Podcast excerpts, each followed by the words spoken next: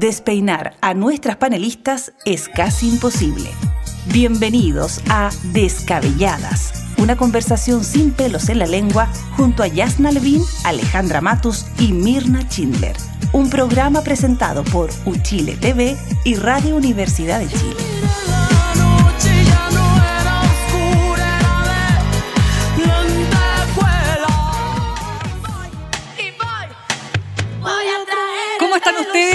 Buenas noches. Aquí ya partió Alejandra cantando, por Dios, que le nace natural. Yasna Levin, ¿cómo estás tú? ¿Qué Yo tal? no canto. Tú no cantas No por canto cantar, por cantar. Yo no sino canto por por tener buena voz. cantar. Ni por tener buena voz. Menos por tener. Yo canto por cantar y por tener buena voz. Ah. Ah, ella, ella. Bueno, ya pues, ¿qué pasa? Queremos, eh, bueno, primero darle la bienvenida a todos, a, a todas y todos a nuestro programa de hoy y bueno, queremos partir por supuesto con el tema que se ha tomado la semana, que tiene que ver con esta crisis sanitaria y yo quiero solamente para partir provocando la conversación, chicas, sale a pro dignidad, entra una vez más el socialismo democrático al gobierno, Yasna. Ah, pero eso es una provocación para mí. A ver, ¿por qué? Que tenía pensando. A Lo que pasa es que lo he leído tanto, eh, esto de que cada vez que hay una crisis es un concertacionista el que viene a salvar el gobierno, que ya me parece como... A ver, la concertación gobernó, la concertación y luego como nueva mayoría fueron cinco gobiernos. Entonces es evidente que los expertos en vida, porque los otros pueden haber sido de los gobiernos de, de los radicales, los expertos en vida en materia de políticas públicas son concertacionistas. Eh, no se me ocurre a quién más se puede recurrir, por lo tanto, bueno, a lo mejor se puede ir a los republicanos, ¿me entiendes? Entonces, es como un cliché que mm, nace desde la herida sangrante de haber sido impugnados por estos jóvenes, que por supuesto se equivocan si son jóvenes.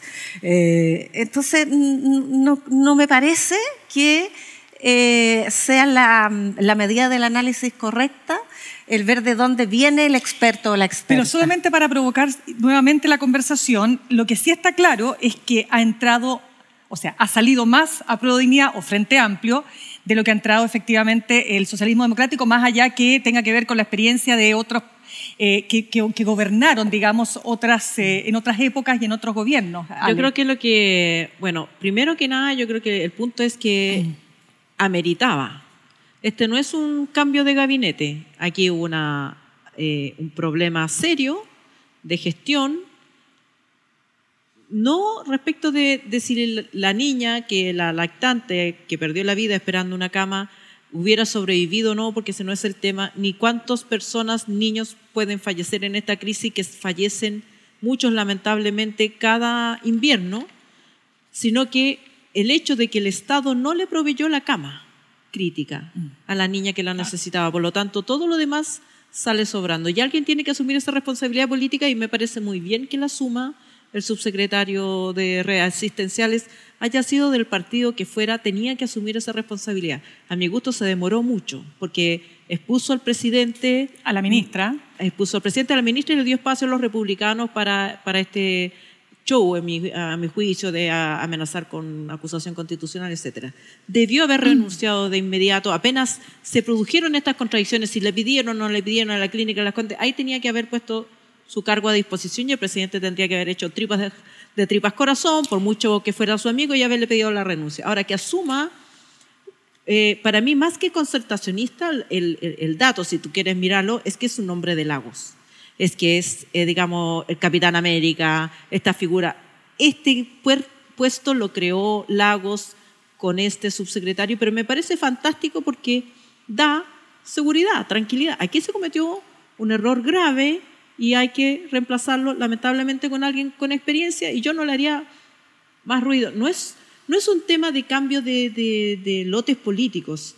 Este es un problema que necesitas alguien confiable que sepa manejar el Ministerio de, Salud y tal como dice Yasna, son re pocos y casi todos son girardistas, además, este es socialista por lo menos. Claro, bueno, pero ¿para qué estamos con cosas? La verdad es que cuando uno analiza los gobiernos, cuando uno analiza eh, cómo es el acto de gobernar, ¿cuándo se nota eso? Sobre todo cómo se enfrentan las crisis, ¿no es cierto? Esta es una crisis que a cualquier gobierno que esté gobernando le va a tocar duro, porque además la crisis en salud para mí eh, muestran la profunda inequidad que existe en Chile en el acceso a la salud. O sea, una guaguita cuyos padres probablemente tuvieran un mejor sistema de salud en términos privados, por ejemplo, ¿no? que formaran, por ejemplo, tuvieran un programa de ISAPRE o con algún convenio con alguna clínica privada, probablemente esto no les habría ocurrido. Van a un hospital público y en el hospital les dicen que en definitiva la próxima cama está a 2.000 kilómetros de Yo creo que distancia. ese no, tampoco el tema. Bueno, pero yo lo estoy planteando porque a mí me parece Ah, que... pero que ¿te me puedo- muestra- puedo disentir? Claro, pero déjame solamente Ah, terminar. O sea, me parece que muestra esa profunda em, fractura que existe en nuestro país. O sea, acá estamos hablando de un sistema público que tiene muchas cosas buenas, pero que tiene problemas también, ¿verdad? Y que enfrentado a una crisis de esta naturaleza, esos problemas se van reflejando en eh, situaciones tan graves como la que ocurrió particularmente con esta guaguita, porque han muerto otras guaguitas. Pero en este caso está el famoso tema de por qué no llamaron a la clínica Las Condes, más allá que en el listado aparecía que la clínica estaba vetada porque, eh, no por el gobierno, era por una resolución del Tribunal Constitucional por, eh, que no podía prestar servicios al Estado producto de sus eh, problemas laborales. Pero evidentemente que en- frente a una crisis eso no opera. Entonces, un subsecretario o un gobierno con más experiencia en ese punto habría entendido aquello. Es lo que pienso, ¿no? Mira, el servicio de salud chileno público funciona maravillosamente con los recursos que tiene. Es poco el gasto en salud para todo lo que hace el servicio de salud. Funciona esta, esta eh, manera que tiene de operar de jerarquizar urgencias funciona muy bien y no tiene nada que envidiarle a, a las clínicas privadas que además atienden menos gente, o sea, eh, es Por fácil. supuesto, tienen eh, eh, eh, otro flujo, claro. por cierto que sí. Más recursos, menos pacientes. Pero en este caso, eh, voy a citar aquí al a urgenciólogo Ramón Kong, lo que sucede es que en regiones no hay suficientes eh, camas críticas y no solamente suficientes camas críticas, no hay eh, una red para transportar a los pacientes graves.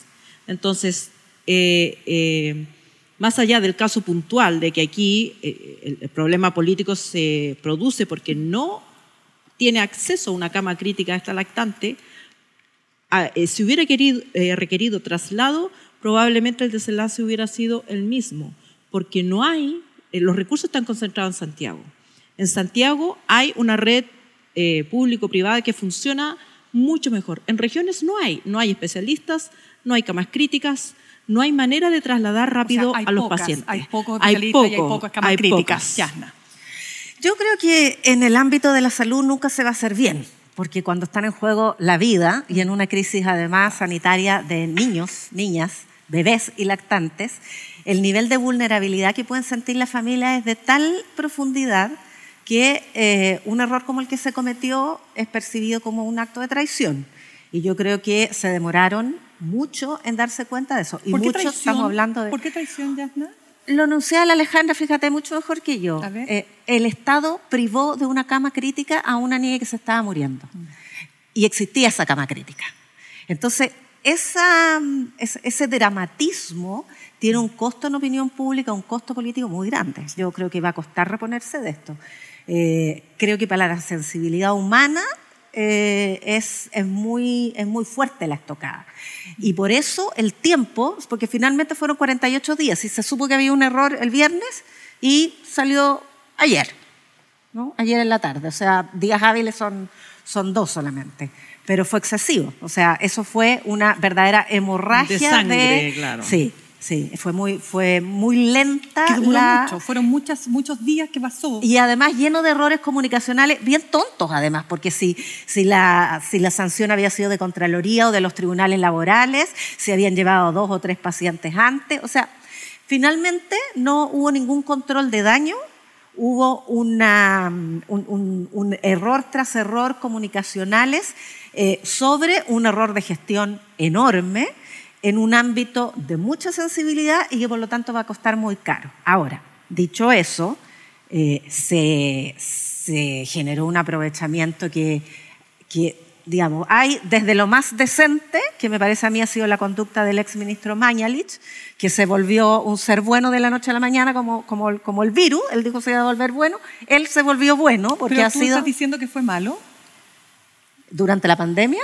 Sí. Pero por supuesto, si salió... es una gestión pero- desastrosa. Por eso pero después podemos po, comentar o sea, eso, porque sí. es bueno acordarse también. Sí. Yo creo que es pero- bueno recordar. pero vamos Pero se volvió bueno y hoy día ha hecho, desde la posición de fuerza de poder dictar cátedra frente a un error muy puntual, eh, ha sido un, un, un verdadero, colaborador. un verdadero, eh, claro, un, ejemplo de ponderación Estado, un hombre y, con de, sentido de y, de, Estado. y, de, y de crítica constructiva. Hasta la indecencia de esa diputada Flores, que lleva a la familia de la bebé muerta, la expone en un Tremendo. punto de prensa, eh, llorosa, doliente, ella también llora. A mí me parece que ese tipo, eh, yo creo que no hay conciencia en la clase política y en cierta oposición eh, muy incendiaria de eh, la indecencia que significó ese acto y eh, lo contraproducente que puede llegar a ser, ¿ah? porque más allá de que haya estado disponible la familia, eso no se le hace a una madre que acaba de perder a su guagua. Ahora, ojo que cuando hablamos de que se demoró mucho la salida probablemente de Rafael Arauz, ¿quién es Rafael Arauz? Bueno, Rafael Arauz, un hombre cercano a Isquia Siches, tuvo un cargo eh, de secretario, entiendo, encargado de, salud pública del eh, colegio, Med- del Departamento de Salud Pública del Colegio Médico, eh, muy cercano a al presidente Gabriel Boric, cercano a, Matías Mesa López Andía, que era el asesor de Boric, etcétera, un hombre muy frente amplio, muy, muy frente amplio, que fue muy crítico, no de los más ferozmente críticos de los antiguos frente amplistas en la época de la pandemia, porque se le enrostra algunas cosas que dijo. Yo estuve revisando, en realidad lo que dijo tampoco era tan tremendo si lo comparamos con ese otro sector que efectivamente fueron voraces con las autoridades de la época. A ver, pero, espérame, no estoy hablando... Justificadamente. Espérame, es que no estoy hablando solo de la primera etapa, sino que persistentemente durante toda la pandemia. Y yo no sé, sea, yo pongo la- aquí la, la conversación, si es que acaso se puede ser tan severo durante toda la gestión que tuvo el- el- el- las ex autoridades de salud durante toda la pandemia. O sea, yo yo, creo- creo, que, que en ese, que de, de partida aquí, por supuesto que a Río Revuelto Ganancia Pescadores se trata de reescribir el pasado, como diciendo, estos que nos criticaron injustificadamente ahora están pagando. No es así.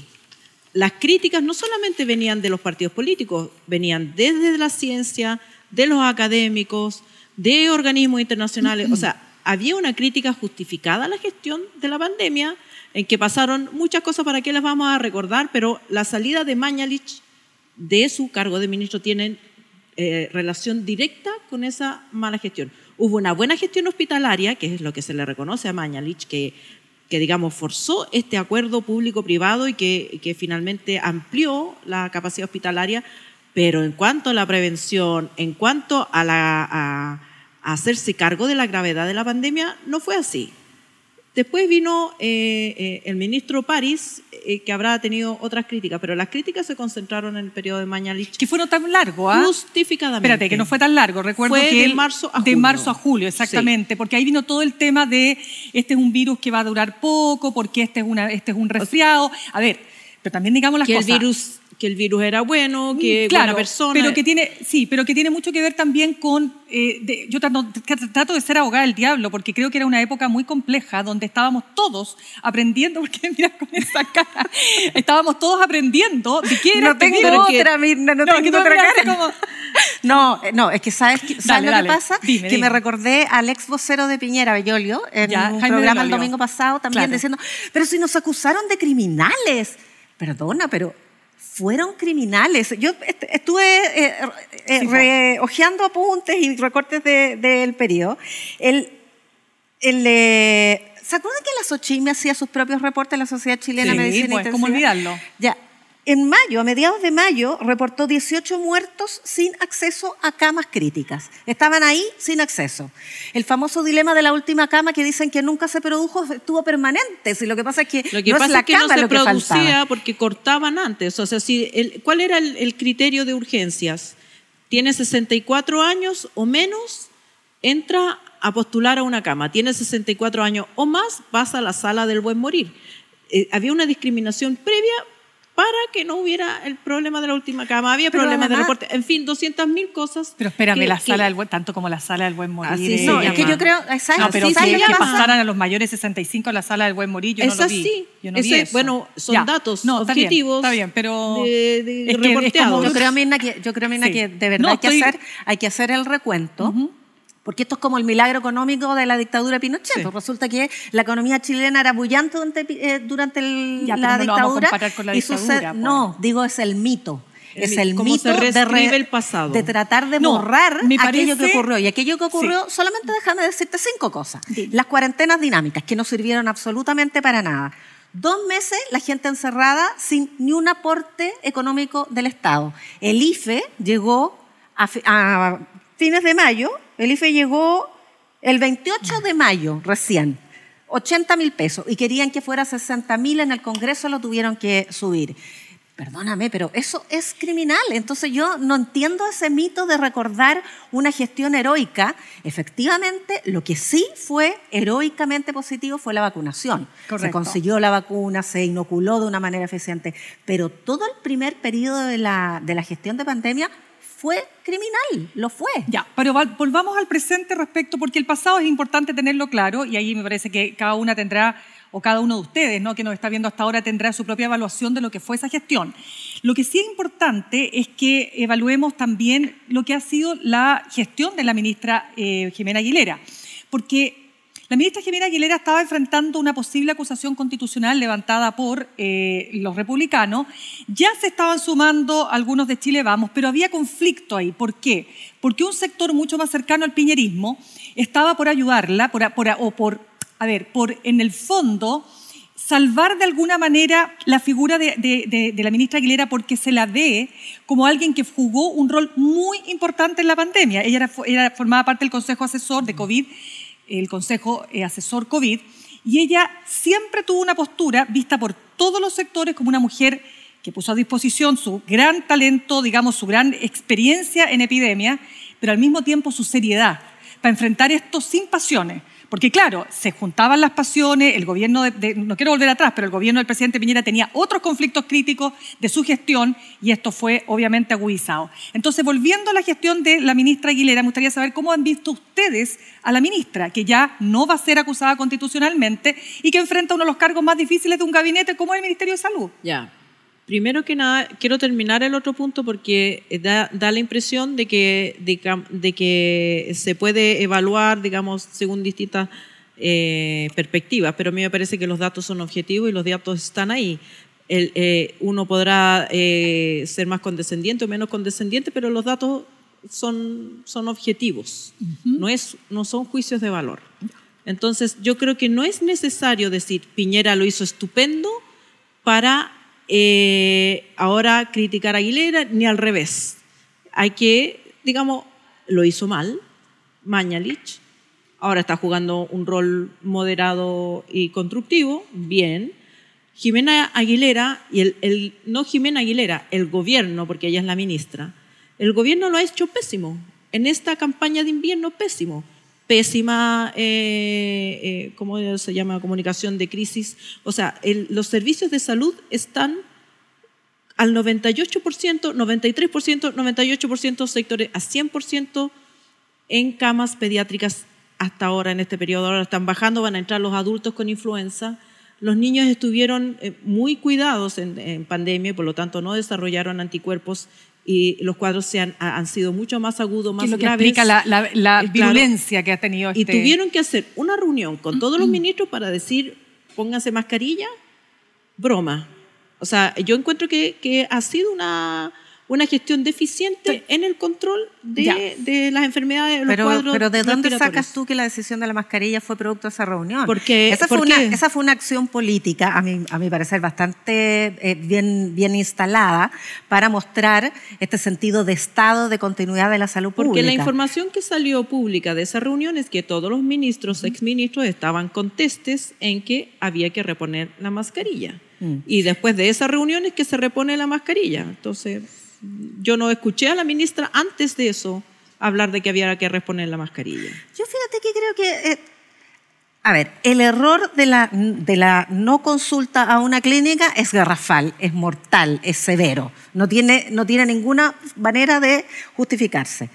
Pero el virus incisional se sabía que en el hemisferio norte venía recargado, se había quintuplicado los casos en el invierno de- del hemisferio norte, pero aquí se multiplicó por 10. Entonces, de verdad, estamos hablando de una eh, embestida viral que es Por lo mismo. superior a la capacidad de anticiparse, independientemente de que hubo medidas de anticipación. El calendario escolar ya venía con las vacaciones eh, adelantadas.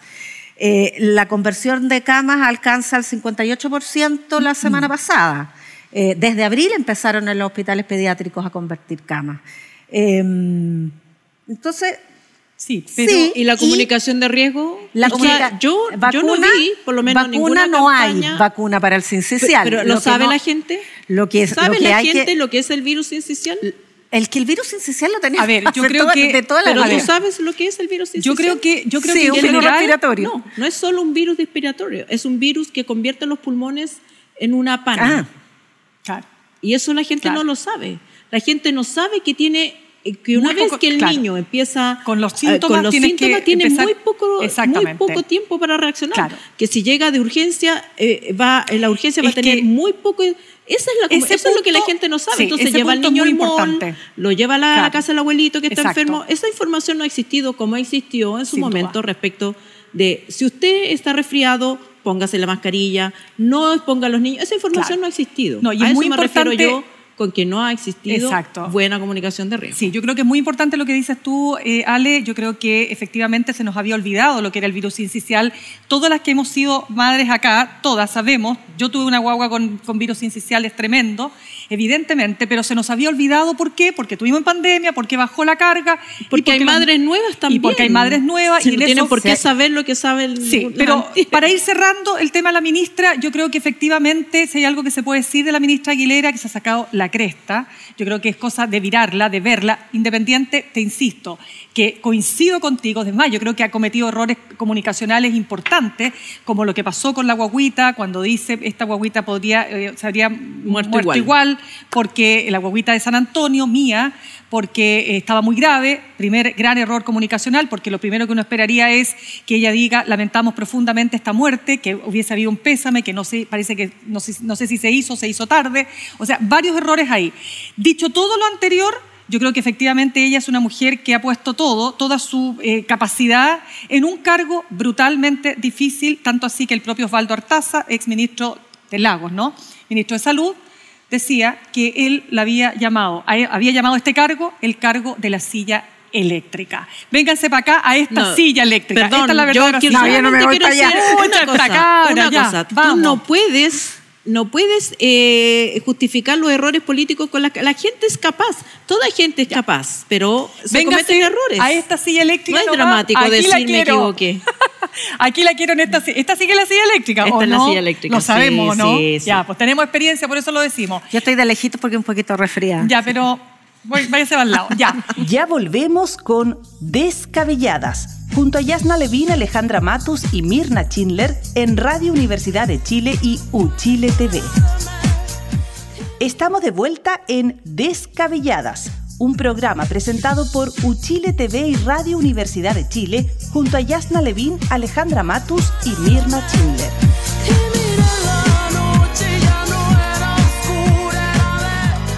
Bueno, ya lo saben entonces, entrada liberada, un ciclo espectacular. Realmente, mira, yo de todas, de todos los documentales que se mostraban ahí, yo vi el de la Alejandra Carmona en algún lugar del cielo, porque la conozco además, eh, y es un tremendo trabajo, pero no tengo ninguna duda que el resto también está O dentro sea, del el edificio de los chilenos. Sí, Notable. estaba la casa. Maravilloso. Y, y actores secundarios, Actores además. Un homenaje a, a mi generación. Súper panorama. Y un saludo y felicitaciones a Jorge Leiva, el búho, le decíamos en la Sí. escuela. Ya, pues. Gran realizador. Ya, Ya, sigamos con devuélvanse a sus asientos porque las voy a golpear con el siguiente tema. el súper tema. Oiga, no se rían. ¿Pacto tributario o reforma tributaria? ¿Quién dispara primero? Usted. Pac- Pacto Ah, fiscal. fiscal. Perdón, pacto fiscal o reforma. Pucha, más encima lo hice mal. Todo de nuevo. De nuevo. De nuevo. Pacto Bis. fiscal, reforma tributaria. ¿A quién dispara? Usted. Bueno, creo que una forma se podría ser inteligente de, tratar de, de, convocar distintos intereses en esta necesidad que tiene el Estado de allegar recursos para pagar los programas sociales. Eh, pero no veo de qué forma se van a conciliar las distintas miradas o estrategias para conseguir estos recursos, porque desde la perspectiva de la derecha o de los empresarios, no es necesario aumentar los impuestos, solo basta que el Estado se achique o reduzca programas, y eso es lo que ellos llaman, eh, esa es la parte fiscal en pacto. Y el ministro Marcel quiere ofrecerles, por supuesto, alguna, alguna medida en, ese, en esa dirección, pero lo ha sido claro en que también necesita recaudar más impuestos y hay una resistencia enorme eh, a, la idea de que el Estado requiere más impuestos. En este tema, por ejemplo, en este tema que hablábamos hace un rato, el Estado de Chile requiere más gasto en salud. ¿Qué duda cabe? Mm, ya pasamos una pandemia, vendrán otras, todos los científicos lo dicen, van a venir otras pandemias. Y necesitamos un sistema de salud robusto que no, que no haya que estar postulando a una cama crítica cuando estás grave que todos y todas tengamos derecho a saber que si nos enfermamos gravemente el Estado va a proveer salud. Pero eso hay que pagarlo.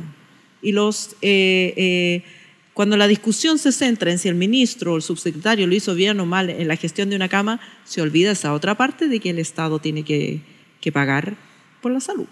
Y usted, querida Yasna, pacto tributario, perdón, pacto fiscal o reforma tributaria. Bueno, la reforma tributaria la rechazó la Cámara de Diputados en su idea de legislar. Entonces, lo que hace el presidente, que lo inicia en la cuenta del 1 de junio, es eh, invitar a un pacto fiscal que es asociar a siete objetivos específicos, entre los cuales están las listas de espera, la salud primaria, eh, una estimación de gasto, que son 3,6% del PIB, eh, pero asociarlos a gastos específicos.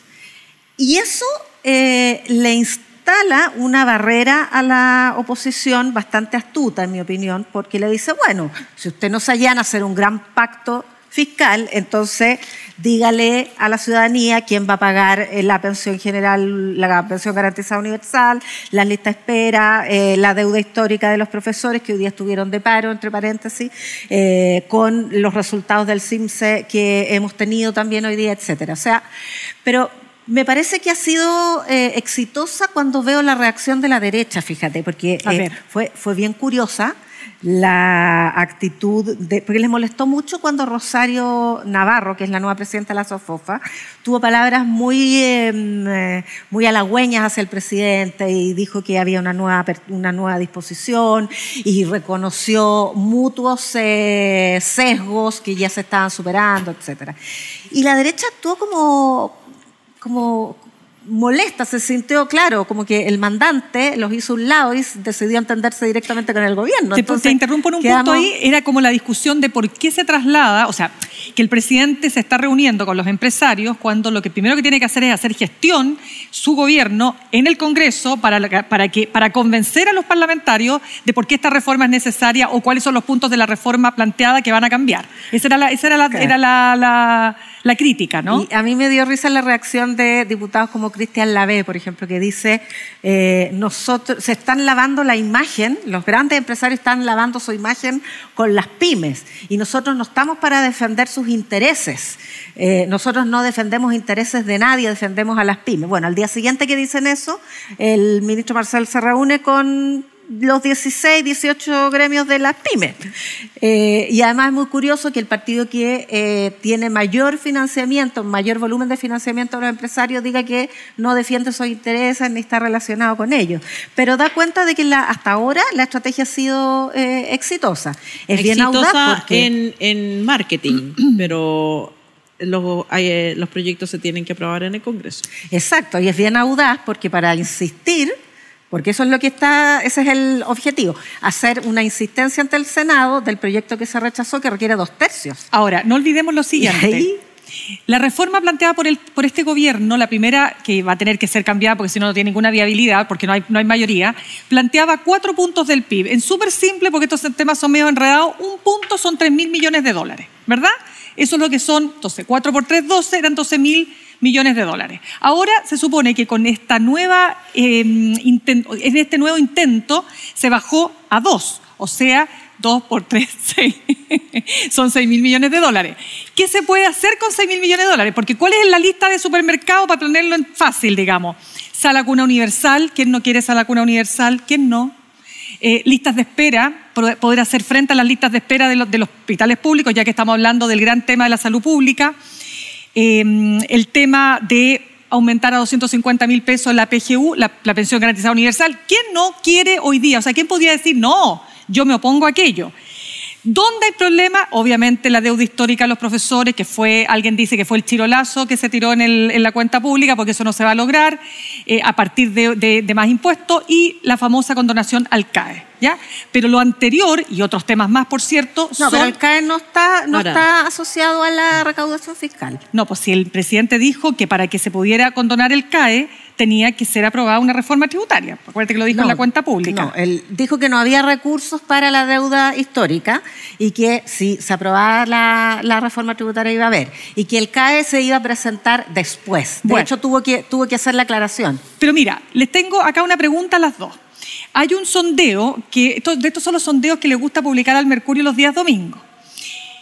Panel Ciudadano Universidad Diego por, perdón, Universidad del Desarrollo. Y así Diego Portales, mírate con esa cara.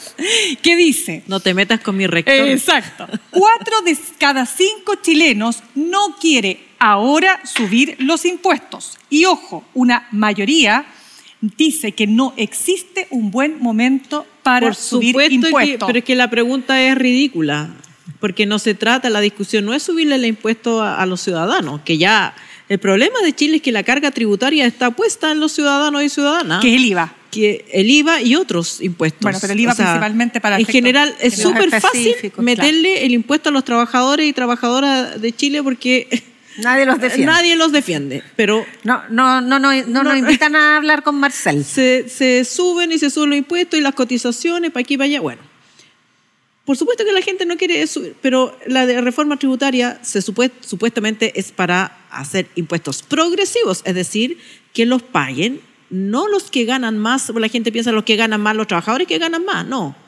Los propietarios ganan más en Chile, los dueños de, este país son los que pagan menos impuestos. Entonces, lo, es ahí, en, en las utilidades de las grandes empresas, es ahí donde, se, donde existe la resistencia al impuesto, porque toda la discusión siempre se lleva, no, estamos defendiendo a las pymes, mentira, mentira. Eh, Los impuestos que no quieren subir son los impuestos que pueden recaudar eh, cuatro o seis puntos del PIB.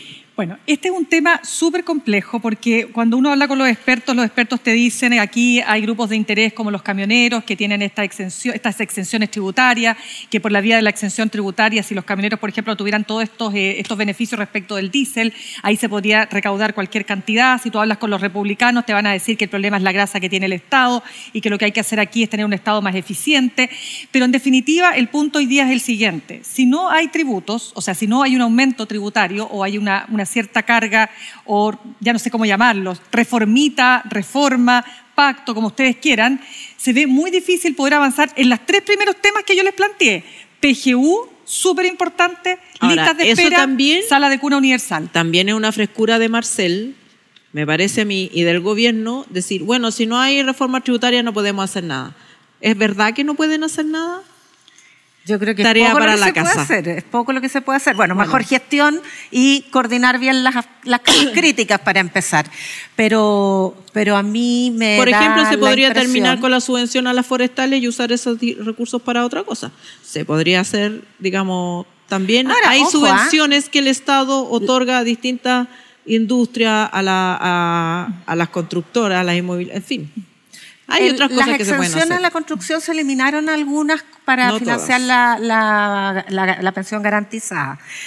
La principal fuente, la más grande en monto, en volumen de eh, recaudación, es la exención y la, la evasión y, Y la, la elusión, elusión. tributaria. Son, son más de dos puntos de una. Mucha, mucha plata. Eh, y el 60%. Y se hace según descaradamente, digamos, el, además. El 60% según un estudio de, de Michel Jorrat, que fue el director de impuestos internos, eh, que salió justamente por, eh, con ocasión de la, del escándalo de financiamiento de la política, pero él entiende bastante impuestos y el 60% de la evasión y elusión se concentra en el 1% más pudiente. O sea, sabemos en Chile que eluden y Pero evaden las grandes Pero riquezas. requieres ahí una cantidad de dientes, de uñas y de fiscalizaciones que según me dicen algunos expertos son- está, está difícil poder, no es que no se pueda, sí se puede, pero es largo el Hay camino. que aumentarle la- Para las poder- atribuciones al Servicio de Impuestos. Internos y eso es algo que siempre ha habido reticencia Por a hacer. cierto que sí. Chiquillas, pero como aquí se nos acaba el tiempo, no Ya. quiero dejar, no, casi casi, quiero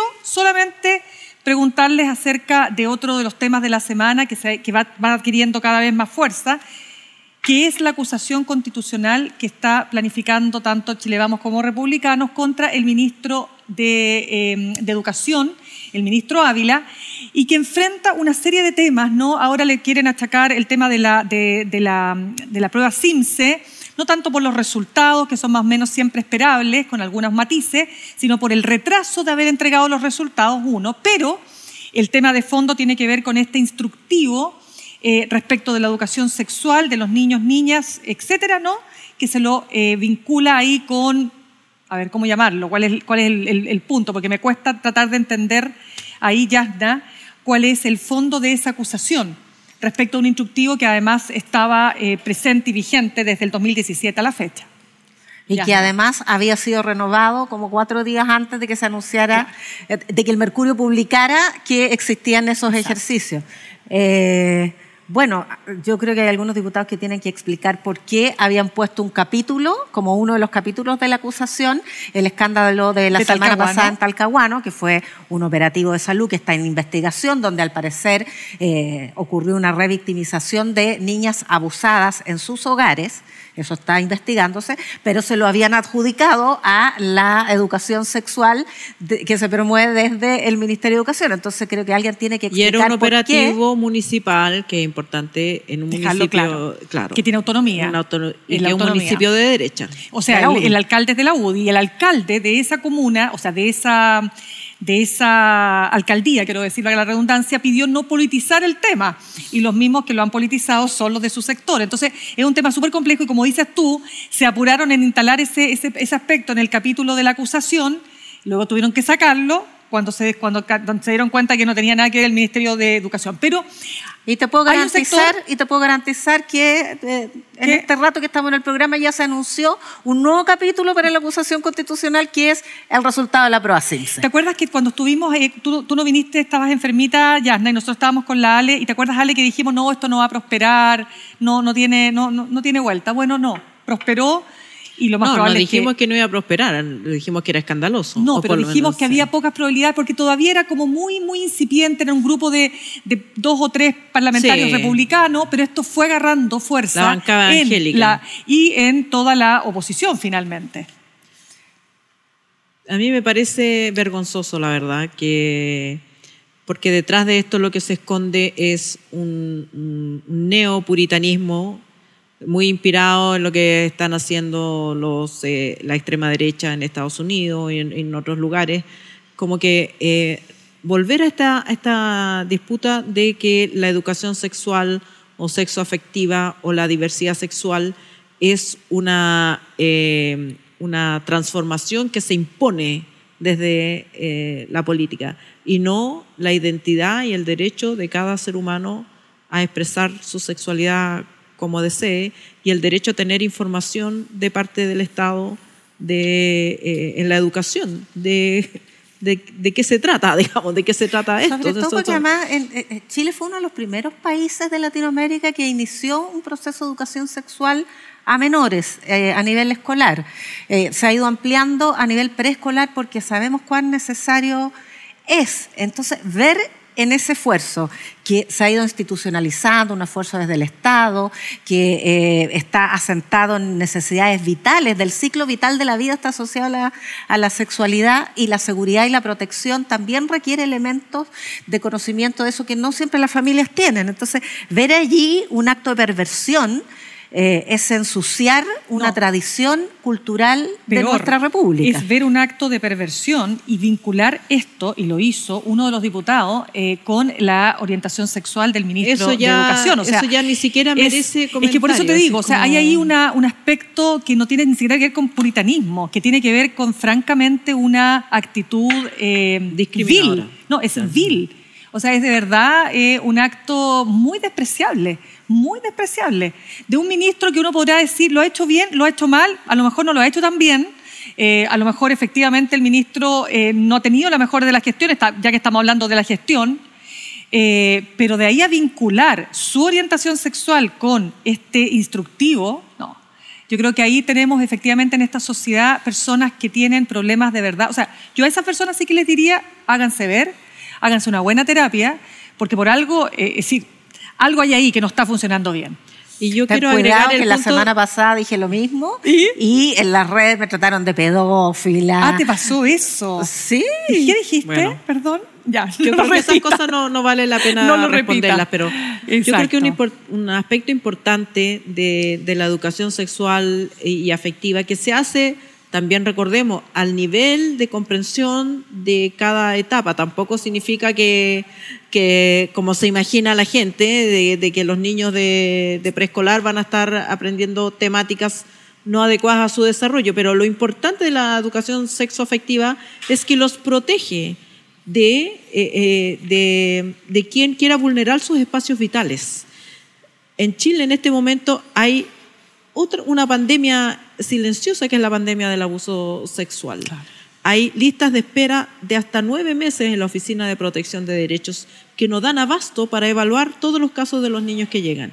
Entonces, esto es prevención, como sucede, como el uso de la mascarilla para prevenir la, eh, eh, la propaga- propagación de gérmenes. Entonces, ¿cuál es la alternativa? Cuando tú te opones a la educación sexual y afectiva, ¿cuál es la alternativa? ¿Qué es lo que tú propones para proteger a los niños del abuso sexual? Bueno, ahí hay tanto tema que seguir conversando, chiquillas, sobre todo Es que ahí cuando... cuando se plantea el derecho preferente de los padres a educar a sus hijos, como si todos los padres fuéramos iguales y todos los hijos Como si fueran no, iguales. o- no supiéramos que el 70% o más de los abusos sexuales ocurren en los entornos Es que, familiares. y es exactamente aquello, y que fuerte todo lo que estamos conversando, porque francamente, eh, lo que tú dices, ¿no? Detrás hay lo que decía hoy día en una entrevista que le hice a Mario Aguilar del Colegio de Profesores Metropolitano, que estas clases, y con esto quiero terminar porque vamos a pasar a otro punto, son importantes las, las clases de orientación sexual, o sea, de, educación sexual, porque lo, lo que fundamentalmente le tienes que enseñar a los niños chiquititos, niños y niñas, es a protegerse de los eventuales abusadores sexuales. Y eso es muy importante. Y eso uno podrá discutir, se puede hacer de una forma mejor o, no, o de una forma más, eh, digamos, cuidadosa, si tú quieres. Podríamos que hay que incorporar a la familia, que por hay que incorporar a la familia, etcétera, pero que es importante, lo es. Y la verdad es que en mi tiempo, cuando nadie te hacía ninguna clase de educación sexual y que teníamos unos tremendos índices de embarazos adolescentes, hoy día uno agradece que por lo menos estemos en un tiempo donde estos temas sean considerados. Ya, chiquilla, vénganse para acá. Porque vamos ahora ¿Qué a pasar tenemos? a nuestra, eh, ¿cómo se llama esta? Este, nuestra opción interactiva. ¿Se acuerdan de la semana pasada que nosotros a ustedes, las personas que opinan en redes, les, les preguntamos a quién pondrían ustedes de vocera de la Corte Suprema después de que renunció o la renunciaron, como decía, la eh, ministra, eh, la ministra Ángela Vivanco. Ángela Vivanco. Vamos entonces a cuáles fueron las respuestas de ustedes, vamos a pasar a revisar. A ver, ahí está. Carmen Gloria Valladares. Esta es, la, esta es la propuesta más moderada de todas las que tenemos. Bueno. sería buena vocera. sí, sería Oye, estupenda. Pero mira, quiero, quiero invitarlas a que, a que revisen lo que está en la parte de atrás de la vocera, eh, Gloria eh, Valladares, Carmen Gloria Valladares. Fíjense que esa, ven esa imagen que está a la, a ver, espérate, a la izquierda de la pantalla. ¿Se acuerdan ustedes cuando se produce el día de la instalación de la convención constitucional y una de las convencionales va a increparla? ¿Se acuerdan Claro, no? Elsa Ahí está, pues. Ahí y está ella, Elsa La- ella suspendió porque habían protestas afuera y suspendió de un Claro. tiempo para ir a averiguar que lo que estaba Exactamente. pasando fue...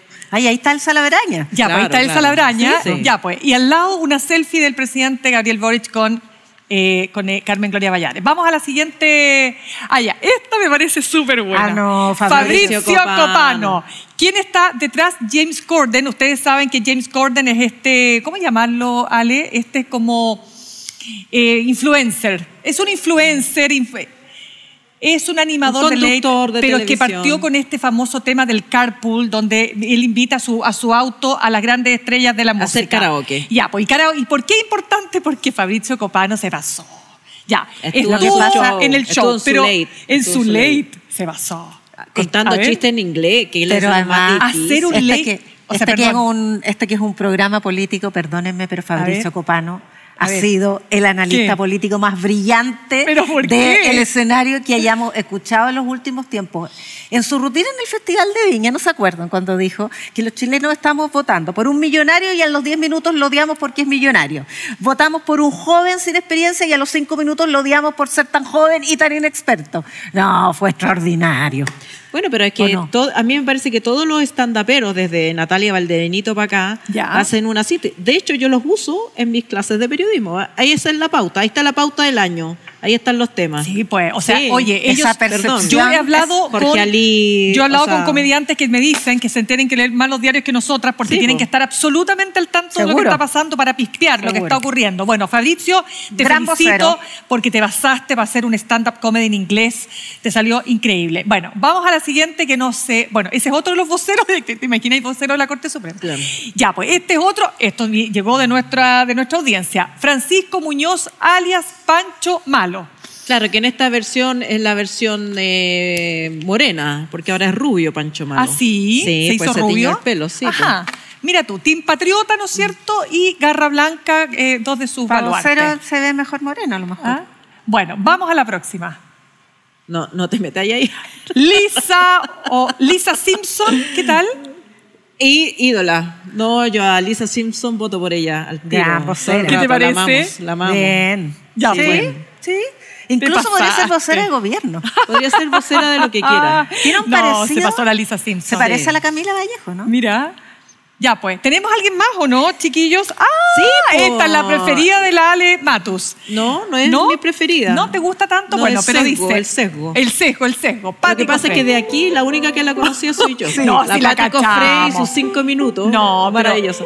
Te voy a dar que hacer cinco como minutos. cinco minutos. Te doy mis cinco.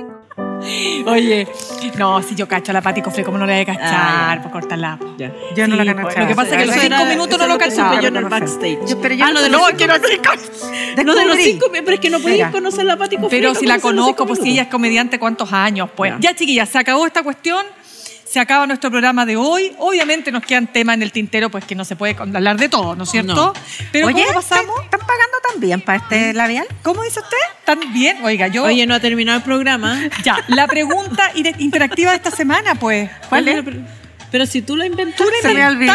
la rebeldía, pues niña, por Ah, Dios. Ya, sí, por es es muy, favor. es muy cómico. Ya, Ya, pero hágala. Pregunta pues. rápido, que ya no están poniendo la Porque el cortina. presidente eh, fue al eh, aniversario de su partido Convergencia Social y dijo que la rebeldía tenía que tener cabida en su gobierno.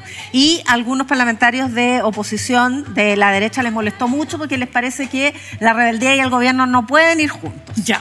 No sé qué entenderán por rebeldía. Seamos sumisos.